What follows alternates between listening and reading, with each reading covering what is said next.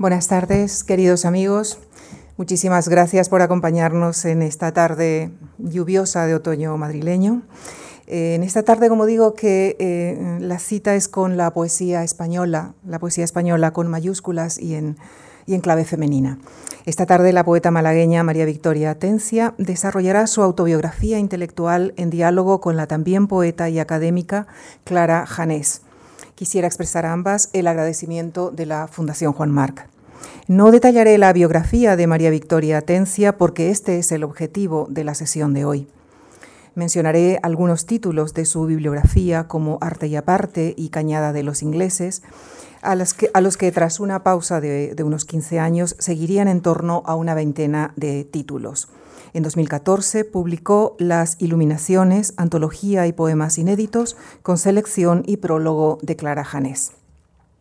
Aunque nunca ha concurrido a premios literarios, le han otorgado el Premio Andalucía de la Crítica, el Premio Nacional de la Crítica, el Premio de la Real Academia Española por su poemario El Umbral, entre otros. Y en 2014 fue galardonada con el Premio Reina Sofía de Poesía Iberoamericana, siendo la primera española en lograrlo. Es además académica numeraria de la Real Academia de Bellas Artes de San Telmo de Málaga, correspondiente de las de Cádiz, Córdoba, Sevilla y San Fernando. Queridos amigos, con nuestro agradecimiento les dejo con María Victoria Atencia y Clara Janés. Muchísimas gracias.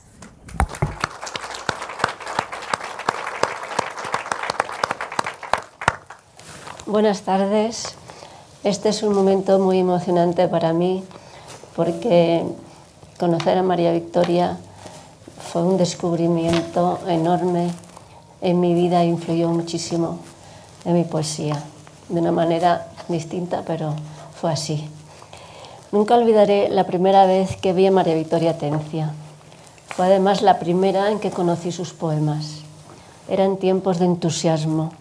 Unos cuantos habíamos publicado nuestros primeros libros y asistíamos a las lecturas ávidos de aprender. Recuerdo lo de algunos amigos, Paloma Palao, Julia Castillo, Jaime Siles, César Antonio Molina, Teresa Gracia. María Victoria presentaba El coleccionista, en el entonces Instituto de Cultura Hispánica, a cuya cabeza estaba Luis Rosales. Yo, había oído hablar, yo había oído hablar mucho de ella a Maya Altolaguirre, con la que solía reunirme junto a Rosa Chacel. Recuerdo que animé a Rosa a acompañarme, pues además iba a presentarla a Guillermo Carnero, que era uno de los jóvenes que valoraba especialmente. Llegó la hora de empezar, pasaron los 15 minutos de cortesía ritual y nadie subía al estrado. Cuando la espera ya se hacía casi imposible, apareció María Victoria con el cabello recogido y un elegante vestido negro adornado con un broche de plata y excusó a Carnero al cual en el último momento le había sido imposible acudir. El público estaba ya inquieto y disperso interiormente, pues llevaba mucho rato ante una mesa vacía, pero bastó que ella iniciara el primer poema para que se centrara como atraído por un imán. ¿Es negro el magnetismo? Mi recuerdo de aquella tarde es de un negro cegador, sensación provocada sin duda por el vestido que de un modo u otro sostenía la voz. La voz de María Victoria no nacía de los labios, sino de lo más hondo del cuerpo. De hecho, uno captaba algo especial. Era como si el cuerpo intentara retenerla y ella se liberara, por un lado, de cierto embarazo de quien la emitía, acaso debido también a la espera, y por otro, por una íntima necesidad, como si emergiera de una asfixia. Tan real, tan verdaderamente expresiva de un interior era su voz, y quizá tan pudorosa e inocente, que nada sabía de la envoltura de la fonética y la enunciación y la cadencia buscadas para adecuarse a lo dicho, sino que la palabra nacía casi en un suspiro, como si se tratara del primer aliento al nacer, al ver la luz tras salir de la oscuridad, es decir, del antes de ser pronunciada. Entonces se manifestaba en un fulgor. He sabido que la primera impresión de una cosa o una persona se establece como predominante. Para mí, que he estudiado la obra de María Victoria Tencia y he gozado de ella desde distintos puntos de vista, su nombre remite siempre a la verdad de aquella tarde, y a ese deslumbramiento que produce la aparición del destello. Inmediatamente me hice con su poesía, le escribí y fue luego a conocerla a Málaga. El paso de aquella audición a la lectura de sus poemas fue también espectacular. Si había sentido el magnetismo negro, pronto se reveló la blancura, pues al recrearme en la forma poética la sentí como un blanco inapelable. El coleccionista me sigue pareciendo una de las obras mayores de María Victoria Tencia, y no digo de su generación porque nunca he podido situarla entre aquellos que por fecha de nacimiento pertenecería. Sentí siempre a María Victoria como uno de los nuestros, del mismo modo que me sentía a mí misma unida a otros más jóvenes, como los que he mencionado. Con esto no pretendo encasillar a nadie, sencillamente estábamos en esa búsqueda entusiasta que se saltaba tendencias de posguerra, que avanzaba persiguiendo una renovación, una renovación temática y del lenguaje, pero que al fin, aunque ya con un conocimiento de la poesía exterior, Valery, Hopkins, Eliot, Holland o Rilke, no dejaba de tener sus raíces en lo más hispano. San Juan, Manrique, la poesía barroca y el grupo del 27 que la había rescatado. Y en el caso de María Victoria, la proximidad del grupo cántico y de Guillermo Carnero, que estudió a los poetas de este grupo. Dije una vez que fue sabiduría del azar objetivo el hecho de que María Victoria naciera en la llamada calle del Ángel ella ha declarado que tuvo una infancia feliz, a pesar de que contaba cuatro años cuando estalló la guerra, lo que se reflejó en su vida, aunque entonces ha confesado no lo comprendía. El azar la protegía y siguió haciendo, haciéndolo cuando a los 22 años le hizo conocer a Bernabé Fernández Canivel, que la orientó sobre lecturas y le facilitó la publicación en la revista Caracola y la proximidad de los mayores, llámense Alexandre, Juan Ramón o Cernuda. Sí, María Victoria nació en la calle del Ángel y muy pronto se reveló que lo suyo era el vuelo, y no por haber sido piloto de avión, aunque también este hecho es significativo. Lo suyo es la altura y también la culminación, la plenitud. El hecho de que tras sus primeras publicaciones pasara 15 años de silencio no nos sorprende ahora, pues una etapa así es un fenómeno que acontece a muchos poetas y se produce de modo que cuando su voz vuelve a emerger, está ya en la vía que seguirá en el futuro.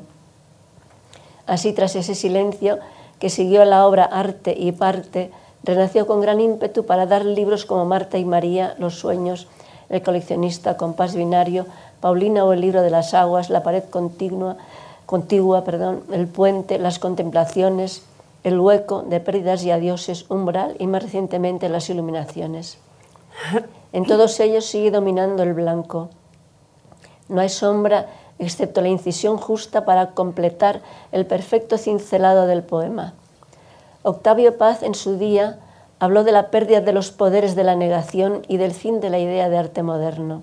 Pues bien, los versos de María Victoria Tencia surgen precisamente como contraposición a la negación a través de la plenitud. Un estudio minucioso de su obra arrojaría un porcentaje muy elevado de poemas donde de un modo u otro se incluye una ascensión, ya sea en forma de vuelo, cúpula, ave, bóveda, arco, corona, torre o salto. También se opone a la negación la luz, el fulgor, otro de los elementos configurantes y presentes en su poesía. Junto a todo esto, en sus versos se dibuja una referencia espacial, la de un ámbito que ofrece cobijo, ciudad, puerto, casa, y una temporal, la del instante que hay que atrapar para combatir la fugacidad. A esta se viene a unir el medio redentor, a saber el arte que permite lograrlo. Y en el arte, y cerramos el círculo, se retiene también la plenitud y la belleza, y por ello el vuelo, la luz, siendo por lo mismo a su vez cobijo. En esa andadura, el poema halla sus recursos conscientes, es decir, el dominio del verso en María Victoria Tencia es la certeza en la que reposa el verso, y a partir de ahí puede emprenderse la aventura. El nombre del poeta es el asombro, dijo Vladimir Holland. María Victoria une al asombro la reverencia. Añadamos a este aserto el de Dostoyevsky, la belleza salvará la tierra, y confiemos en ello, empezando por oír esta gran creadora de belleza que es María Victoria Tencia. Y ahora voy a empezar por algunas preguntas, que espero que sean muy sencillas. María Victoria. A ver, a ver, ¿cuál es tu primer recuerdo de carácter poético y con qué se relaciona? ¿Con sonido, luz, palabra? Buenas noches. Creo que se relaciona con las tres cosas. Fue precisamente en el año, me parece que era 36, cuando hice la comunión, y fue a la entrada de la capilla del colegio y llevaba un, oía la voz, la música de las monjas que estaban cantando, la luz que entraba por las ventanas y al pasar delante de la ventana llevaba el velo echado sobre la cara y aquella luz que entró tan fuerte y con aquel sonido de aquellas voces, eh, en aquel momento yo noté una cosa divina que no, hasta aquel momento no había conocido. Yo creo que ese fue mi primer momento en el que tenía siete años. Ajá. Pero el, el, tema de la poesía, la poesía en sí, ¿cómo la descubres? ¿En el colegio? No, la poesía, para mí eso fue la poesía. Es decir, el poema concreto. No, el poema fue poema después. escrito, claro. El poema después, el poema fue el primer poema que, que escribí, lo escribí con... No, pero me refiero. Sí. Por ejemplo, yo... Sí. Fue a los seis años, en clase nos leen a Santa Teresa. Sí, sí, sí. Yo Vivo lo... sin vivir en mí y tan alta vida espero que Sí. muero porque no muero y digo, tate, Sí, sí. aquí hay algo. sí. ¿Para Sí. ti cómo fue? Yo ¿Oíste también por, el- por las lecturas del colegio, Sí. también. ¿No También, recuerdas ningún poema concreto? ¿Cómo?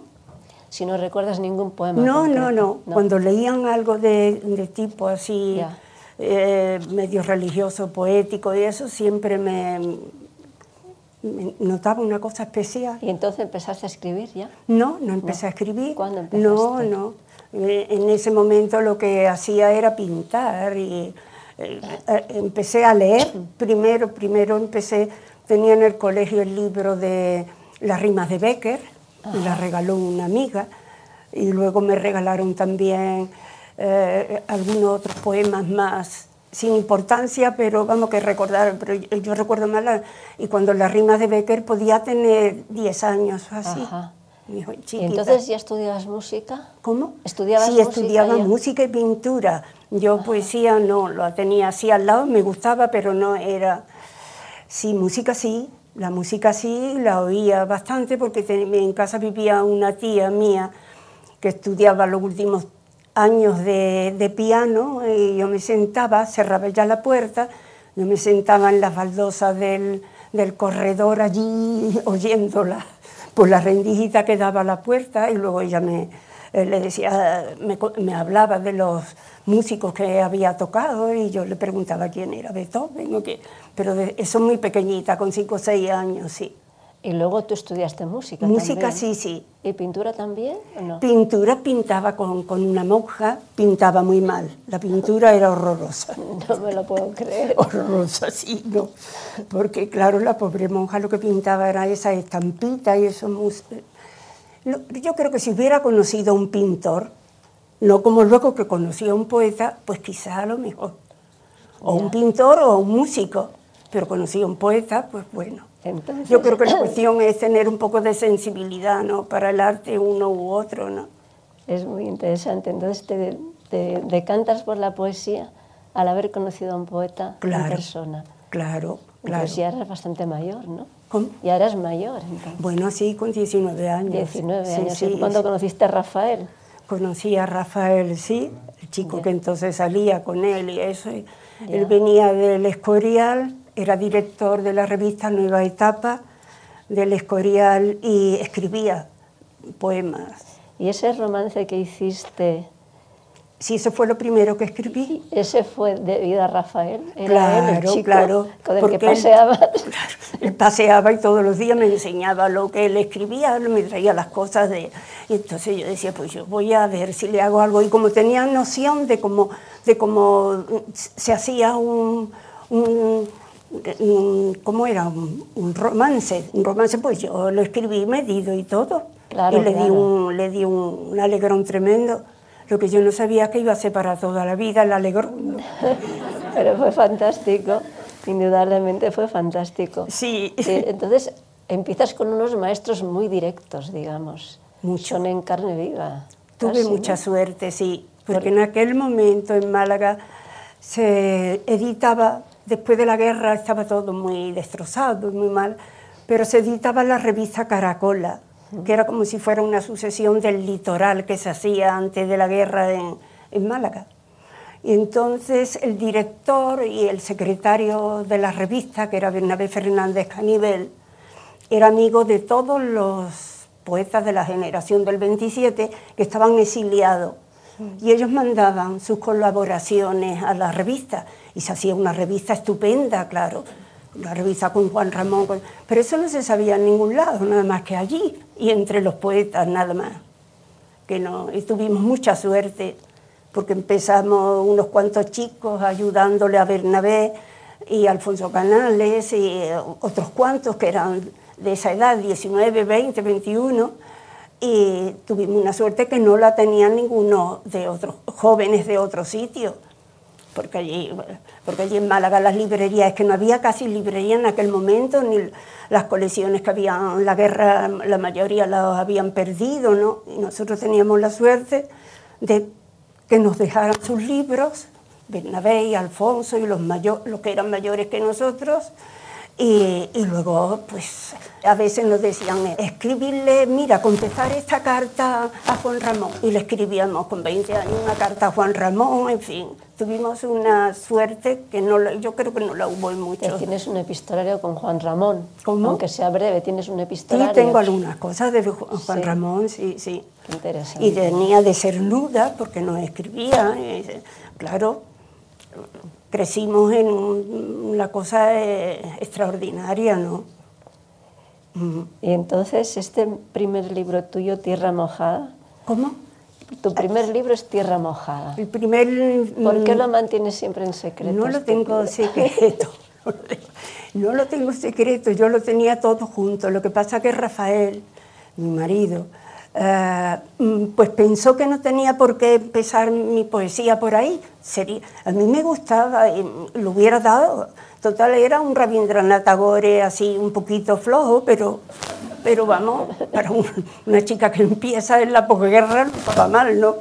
Pero él dijo que no, que era mejor empezar por arte y parte, que ya ah. tenía más consistencia. Pues nada, empecé por ahí. Así, este es el secreto. Ese es el secreto, el secreto. pero luego yo, yo los tenía en casa, pero yo lo he buscado después y no yo no sé lo que hizo con él. Ah. no, y era muy gracioso, era muy ingenuo, claro. Y tiene también su gracia, ¿no? Ya, ya. Bueno, y entonces empiezas con arte y parte y empiezas con sonetos. Esto es lo que a mí me deja alucinada. Los o sea, eres una maestra del metro. Bueno, porque lo empecé y tuve, no sé, tendría eh, eh, esa gracia, hice cuatro sonetos, esos cuatro primeros. Lo hice, claro, era con lo que también me entretenía con Rafael por las tardes, nos íbamos al parque a ver, yo le enseñaba este cuarteto, ¿te gusta? y así, ¿no? Y yo estaba al, lado de ellos y recuerdo que un, un día a la salida del, del Conservatorio de Música, Em, me llevó Rafael para que conociera a Bernabé Fernández Caniver, que yo no lo conocía, y le, y le di ese soneto, el soneto Sazón. Se lo di a él y me lo publicó en Caracol, le, le encantó, le gustó mucho. Es que es un, un, poema premonitorio de toda tu obra, Sazón. Sí. Es verdad. Sí, sí. Ahí está, en la plenitud está el bolo, está todo, todo. Y ya después de, de esto, de arte y parte, entonces cuando ya te callas durante una temporada, ¿no? Es a partir de ese momento, cuando lees a Rilke, mm. es ya ahí. Bueno, es que después de los cuatro poemas, eso, corté porque realmente me asusté un poco porque había tenido muy pocas lecturas. Entonces empezaron ellos a darme Alfonso y Bernabé, lee esto, lee lo otro. Y yo, claro, leía aquello y yo decía, bueno, ¿y yo dónde me voy a meter si eso es imposible para mí? Y de todos los que leí, el que más me impresionó fue Rilke. No sé, por, por esa manera de tratar lo pequeño que tiene y luego lo ve lo grandioso. yo decía, pero bueno, esto, esto yo más vale que me esté quieta porque esto es imposible, yo no lo puedo hacer. Y así estuve 15 años, pero me sirvió porque en esos 15 años yo leí y leí cosas muy cosas que no conocía y, me vino muy bien. Junto a Rilke, ¿qué, habías leído? Entonces, ¿eran todos estos Cernuda, Alexandre ya también. Todo eso lo leí en ese hueco. En esa época. ¿Ya conocías a Alexandre? ¿Personalmente lo conocías ya en esa ¿A época? quién? Alexandre. Alexandre lo conocí mucho y lo traté mucho a Alexandre, porque él bajaba de Madrid a, a- a estar con Bernabé, que era íntimo amigo de él, y entonces nos llevaba a nosotros, a los jovencillos, nos llevaba con ellos. Y re- hay una cosa que escribió él muy bonita en Torremolinos, porque nos íbamos con él a merendar a Torremolinos y yo le servía el té y era, era, es que Alexandre era extraordinario. Era un ser privilegiado, desde luego, y cariñoso y completísimo. Sin embargo, tu poesía, yo diría que no deriva de. de No tiene nada que ver con Alexandre. Alexandre, quizá algo con Jorge Guillén un poquito. Pero Jorge Guillén viene más tarde, ¿no? Eso es más tarde. Más tarde. en- más Antes ¿no? conocí a, así, y a Damaso Alonso también. Ajá, Ya. Sí, a la- lo que, los que había en España del 27 en aquel momento. Y entonces, bueno, luego vienen todos estos libros que son ya el mundo de MV, todo esto ya Sí. es después de la lectura de Rilke, ¿no? Sí, sí, sí, y de, lo, y de todo eso. Entonces ya, claro, es otra persona la que escribe. Como, como se ha dicho, es así, claro. Bien. Y, eh, y el, mm, la llegada al coleccionista, ¿cómo se produce todo este paso? Primero tu mundo, que es el mundo de MV, luego hay los sueños, Sí. Todo esto que es de un- No, eso yo no me doy cuenta ni No siquiera. Yo iba viviendo, iba escribiendo lo que vivía. Por eso tú dices muchas veces que ves los poemas y sabes las cosas, porque has, conocido mi vida durante muchos años, entonces, pero yo no me daba cuenta. Pero tú bueno. sabes que, el- que el- que es muy difícil saber si ha hecho una cosa bien o mal, o si tiene No, una influencia u otra. no. Tú lo sabes muy bien, porque no. eres una mo- modeladora, eres una cinceladora, eres una escultora de la, de la poesía. Sí, pero... Y lo trabajas. Sí, eso sí, porque y eso se, muy- se detecta, ¿no? Pero quiero decir que hay, sí se nota un cambio desde esto de Marta y María, los sueños, el mundo de MV, hasta el coleccionistas, hay un paso. Va Yo creo que hay un paso a un acercamiento al arte más, de modo más Sí, directo, ¿eh? Sí, ¿Eso a, a qué se debe, este, este mundo italiano que Pues aparece? en bueno, el- eso a que ya entonces viajé, que no Ya. había conocido ante Italia. Ajá. Y sin embargo conocía todo, por los libros de arte, conocía todo ese mundo. Y, y para mí fue esos poemas, algunos como estallidos y eso de al ver esa maravilla, ¿no? ¿Y hay algún poeta italiano que, que te haya, al que te hayas acercado?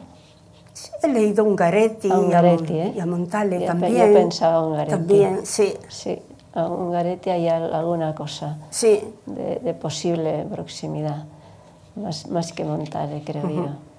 Sí. Y a mí, El coleccionista es un libro que me, que me gusta muchísimo. Y bueno,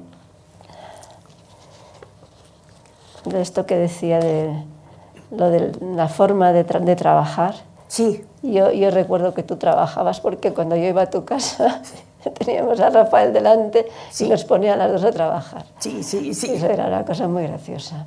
Es lo que le gustaba. Sí. Que estuviéramos los dos escribiendo Sí. y él ahí como de, de director de orquesta Sí, en sí. silencioso. Sí, sí, sí. Era, era muy gracioso. O sea, tú, tú le debes mucho a Rafael, te hacía trabajar mucho. Sí.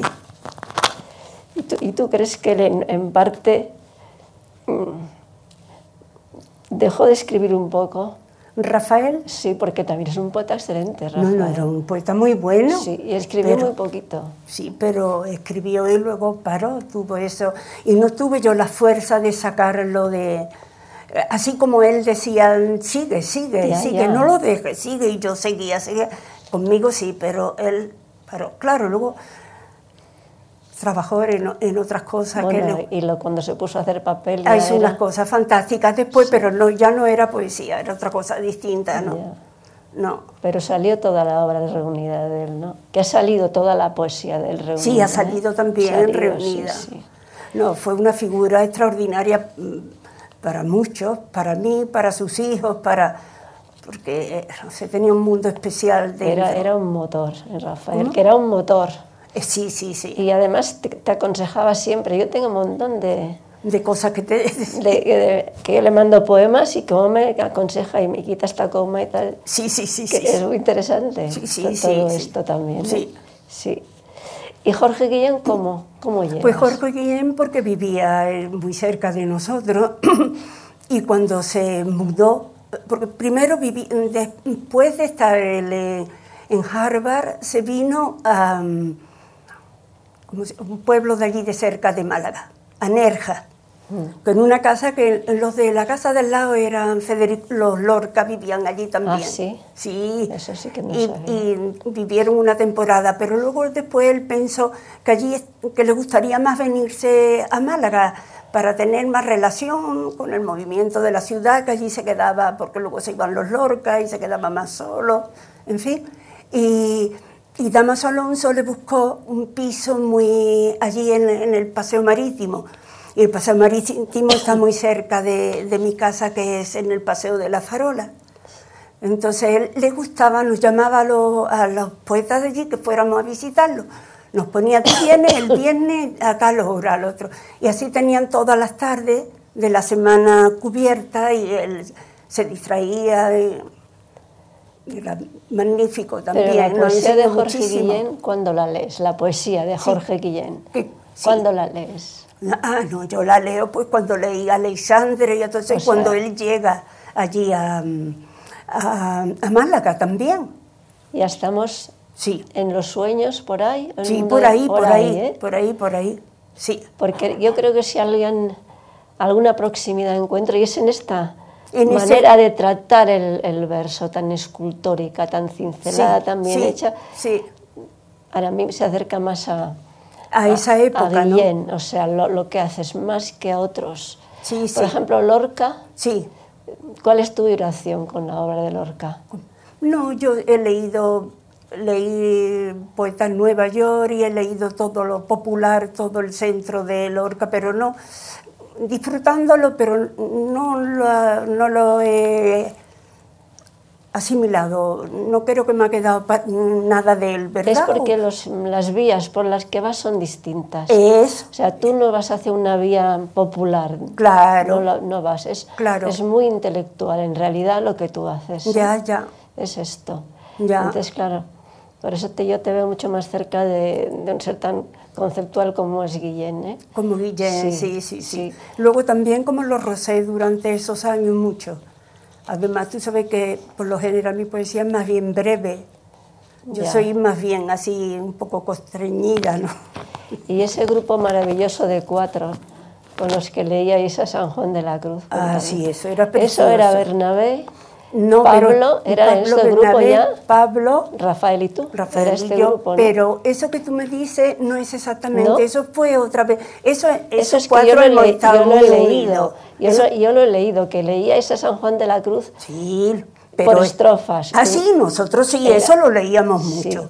Pero hubo un, un homenaje que le hicieron a San Juan de la Cruz en Úbeda, en la que fuimos Antonio Carvajal, eh, eh, Pablo García Baena, no me acuerdo ahora del otro, y yo. Y, y le- y leímos la- el cántico espiritual en un teatro, en, en un sitio, en un patio de allí, Ah, y eso qué fue una cosa maravillosa.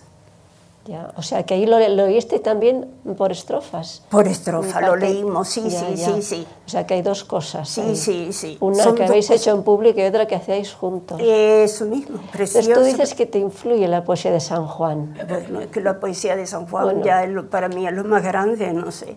¿De, de qué modo, también. ¿De qué modo la recibes la poesía de San Juan? Porque es muy distinto. ¿eh? La como la Ahí es- recibo, pues no sé, pues... Es un dominio, aparte de la melodía, eso sí. Sí, La sí. gran melodía. No, es el, el, cómo, cómo maneja las palabras, palabras que son como, como diamantes, esas palabras tan maravillosas, como chocan y vuelan y, y dicen esas cosas tan, tan extraordinarias, ¿no? Cómo encuentras la divinidad ahí en medio de eso tan, tan sencillo. Sin embargo, mm, yo te veo más cerca de Jorge Manrique, que también te gusta. También, sí. Y, que y luego ya los del 27, Sí, y que son los, de- bueno, los descubridores también del barroco. Sí, O sea, ahí también. está Góngora, Sí. también está detrás de todo también, esto, ¿no? también, sí, claro. También está, Además también la tierra, ¿no? Un poco, ¿no? claro. Y, y eso lo leías mucho también con este grupo, Sí, sí, sí, sí, sí. porque yo, yo os veo reuniéndoos los cuatro Eso lo leí mucho con, con Bernabé mucho. eh, con Bernabé. ¿eh? Sí, Con Bernabé mucho y con. Rafael, sí. sí. sí. Bueno, son tiempos No, pasados. no, tiempos pasados, pero todo esto sigue, porque no, no, no se mueren estas cosas. No, Están ahí en tu propia memoria ya. y están todavía dando la guerra, dando guerra. O sea, a mí, a mí no me digas, yo, yo tengo siempre la San Juan en la cabeza y es- aparece de un modo u otro. Sí, O sea, sí. es- están ahí.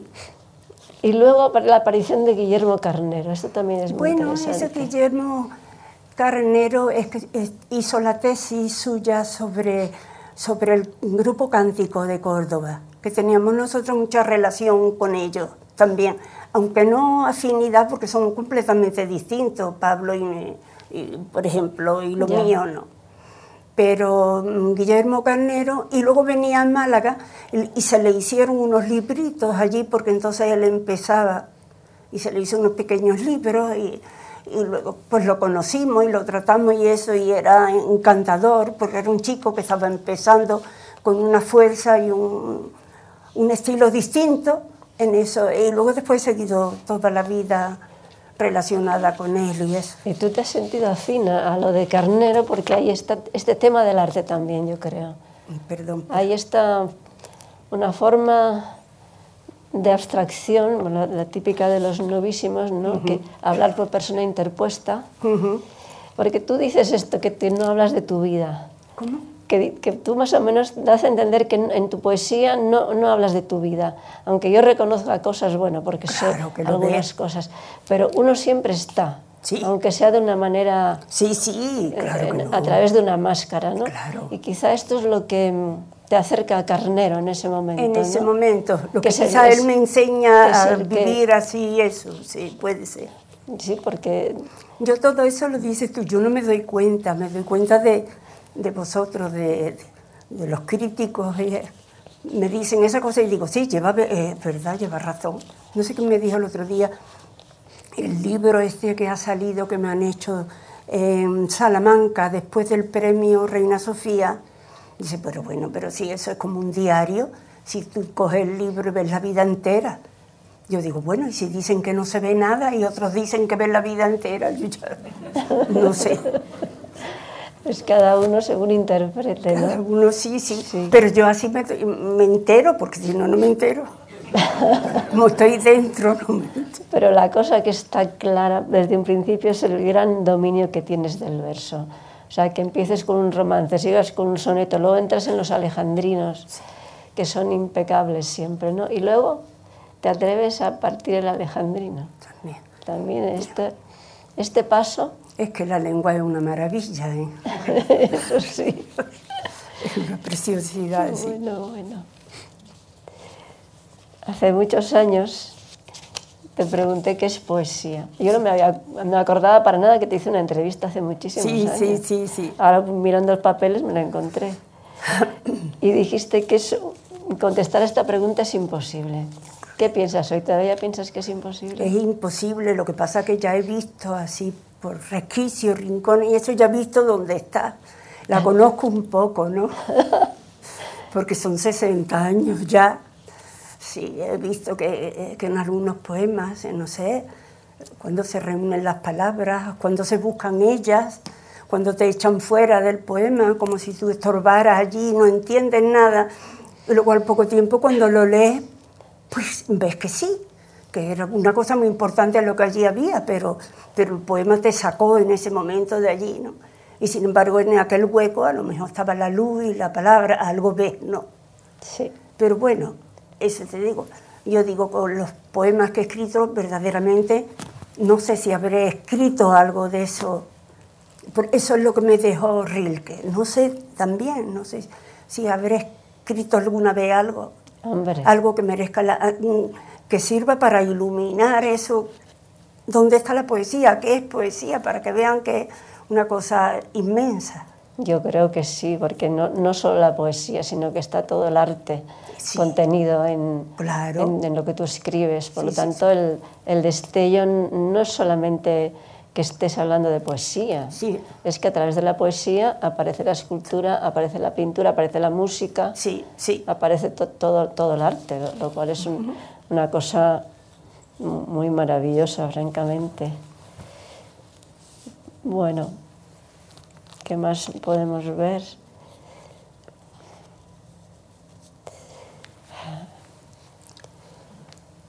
Yo, claro, yo creo que para un poeta su verdadera vida es la poesía y creo que para ti también lo es. ¿Para qué? La vida de un poeta es la poesía. Sí, claro. Todo lo demás está rondando la, poesía. Y dijo Rimbaud una frase que me encanta, que es la verdadera vida está ausente. Entonces, quien escribe sí. tiene la posibilidad sí. de colocar esta ausencia encima del papel, ¿no?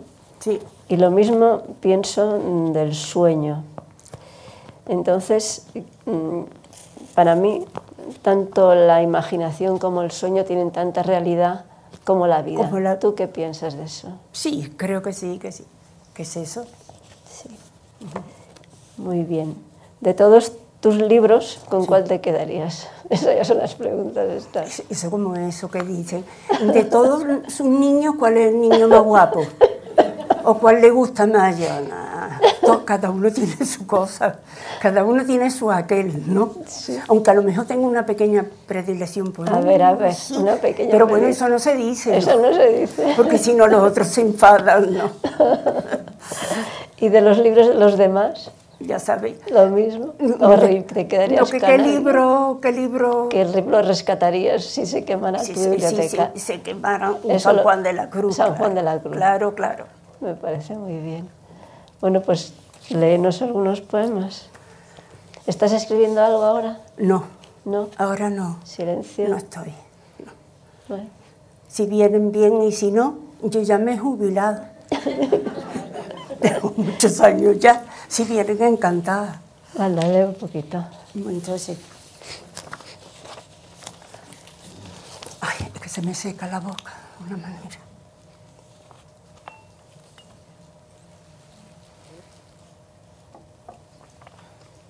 Bueno, buenas tardes a todo esto. Agradezco a la Fundación Juan Mars su invitación a este acto al que acudo con tanta ilusión. Es para mí un gran honor encontrarme junto a todos vosotros y a Clara, a la que me une una amistad extraordinaria desde hace muchos años. Me he sentido feliz con cada uno de los trabajos que ella ha hecho sobre mí, poesía, durante tantos tiempos. Gracias también a cuantos han tenido la gentileza de acudir a este acto para acompañarme. Gracias. Bueno, voy a leer.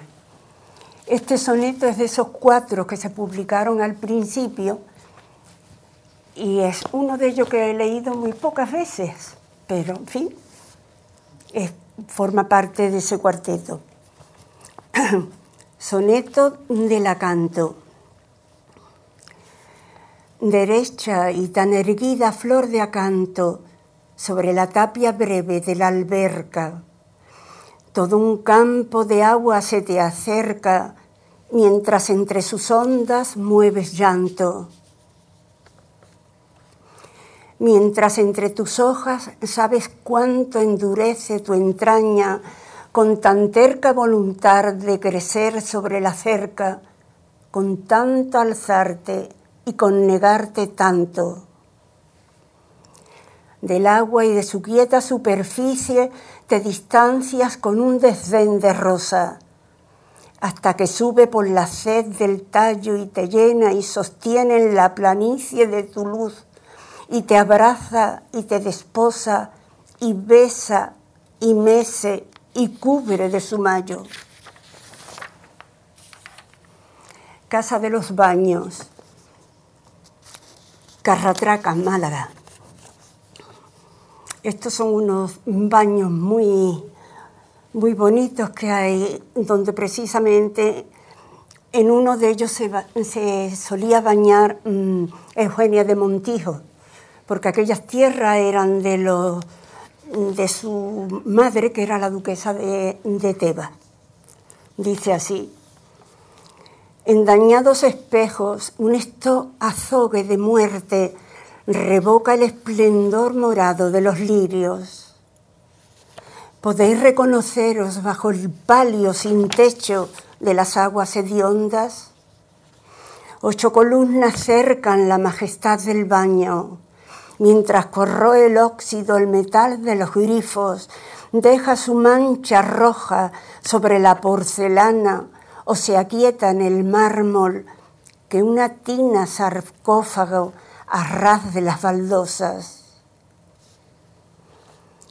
El reloj ha perdido sus agujas y un tiempo de Luquino Visconti impone su vigencia a los sucios colchones que en el desván se apilan y a la vida que vuelve a cruzar estas puertas. Vigilia de Venecia. Una túnica intacta encubrirá el desnudo total de los sentidos y ceñirá su frente de mil escudos de oro coronada una argentea corona e irá absorta, andando por su paso hasta la puerta adriática, por el punto de luz que destella una gema. Déjame, déjame que te alcance la compartible boca en el instante mismo que salto sobre el arco del amor y me extiende el lino tus veredas para yacer contigo, atleta abandonado, feliz en su victoria. Jorge Manrique. A esa luz que nos cree y nos destruye a un tiempo, bajan desde sus nidos a brevar las palomas, abaten en la orilla su cuello, su cuello hasta las aguas y lo yerguen, y el río que se lleva su imagen viene a dar en la mar, en tantos que ellas vuelan desnudas ya de sombra, hacia sus columbarios.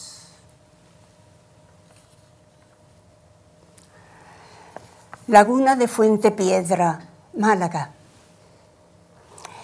Llegué cuando una luz muriente declinaba. Emprendieron el vuelo los flamencos, dejando el lugar en su roja belleza insostenible Luego expuse mi cuerpo al aire. Descendí hasta la orilla un suelo de dragones dormidos entre plantas que crecen por mi recuerdo solo. Levanté con los dedos el cristal de las aguas, contemplé su silencio y me adentré en mí misma.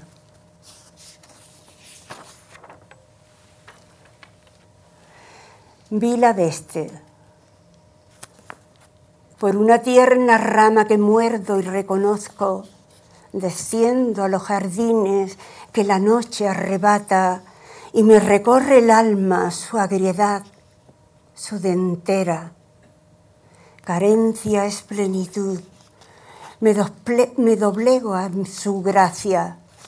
Da las aguas impulso la esfinge de una fuente y guarda su secreto. Soy mi débil medida. Esa luz.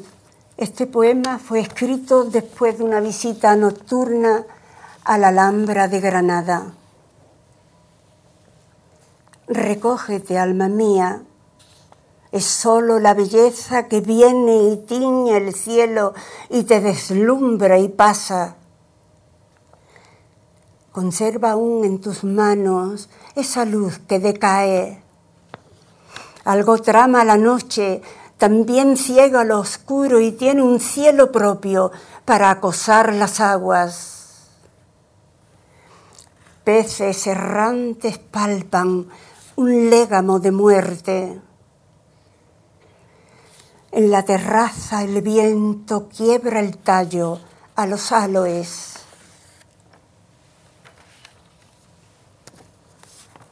La intrusa. Teme a esa intrusa que te recorre en sueños. Se aloja en tus palacios con el preso de un humo, con el peso de un humo que no roza la acera presencia porfiada sobre tu traza antigua, siempre al aguardo del desfallecimiento y de unas luces fatuas que se mudan de sitio allá, barranco abajo, sobre unos huesos sepia.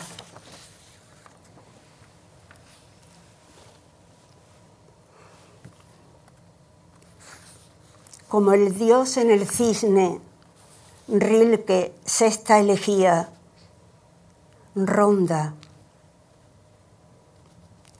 ¿Cuánto tiempo hace ya, higuera, que me sé vistiendo tu corteza vegetal?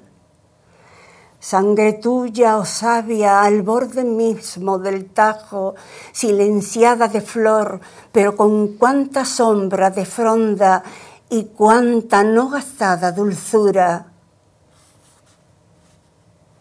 es como el Dios que colma el cisne por su adentro, y así colma tu rama, y yo fuese sintiéndome la plenitud de gracia de ese Dios que te colma. Razón de vuelo. Y estabas y no estabas, y seguía siendo tú mi carencia y yo tu olvido en aquel hueco azul interminable por el que una bandada de herrerillos rayaba su alborozo, tan ajeno a que fuese su causa y el motivo de un ruidoso traslado sin más razón que el vuelo, que el propio vuelo que lo sostenía, casi al alcance de mis manos, en el azul aquel interminable. Y termino con este poema ya. como un roce en sus labios. Que alguien pase mis páginas, pues que debo perderme en la oscura raíz de mi arboleda. Puedo escuchar cómo gime el silencio y ya soy solo un roce en sus labios. Aunque el escribidor de versos solo sea alguien que habla de cosas que no entiende que me recorra un soplo y pueda yo alcanzar, sin que quizás me entienda, escribir cada día una línea distinta para inventar la vida que me falta y me aprenda y me olvide, pues me sé de memoria después de tantos años. No deteriora el tiempo la belleza, la perfecciona en otra manera de hermosura. Muchas gracias.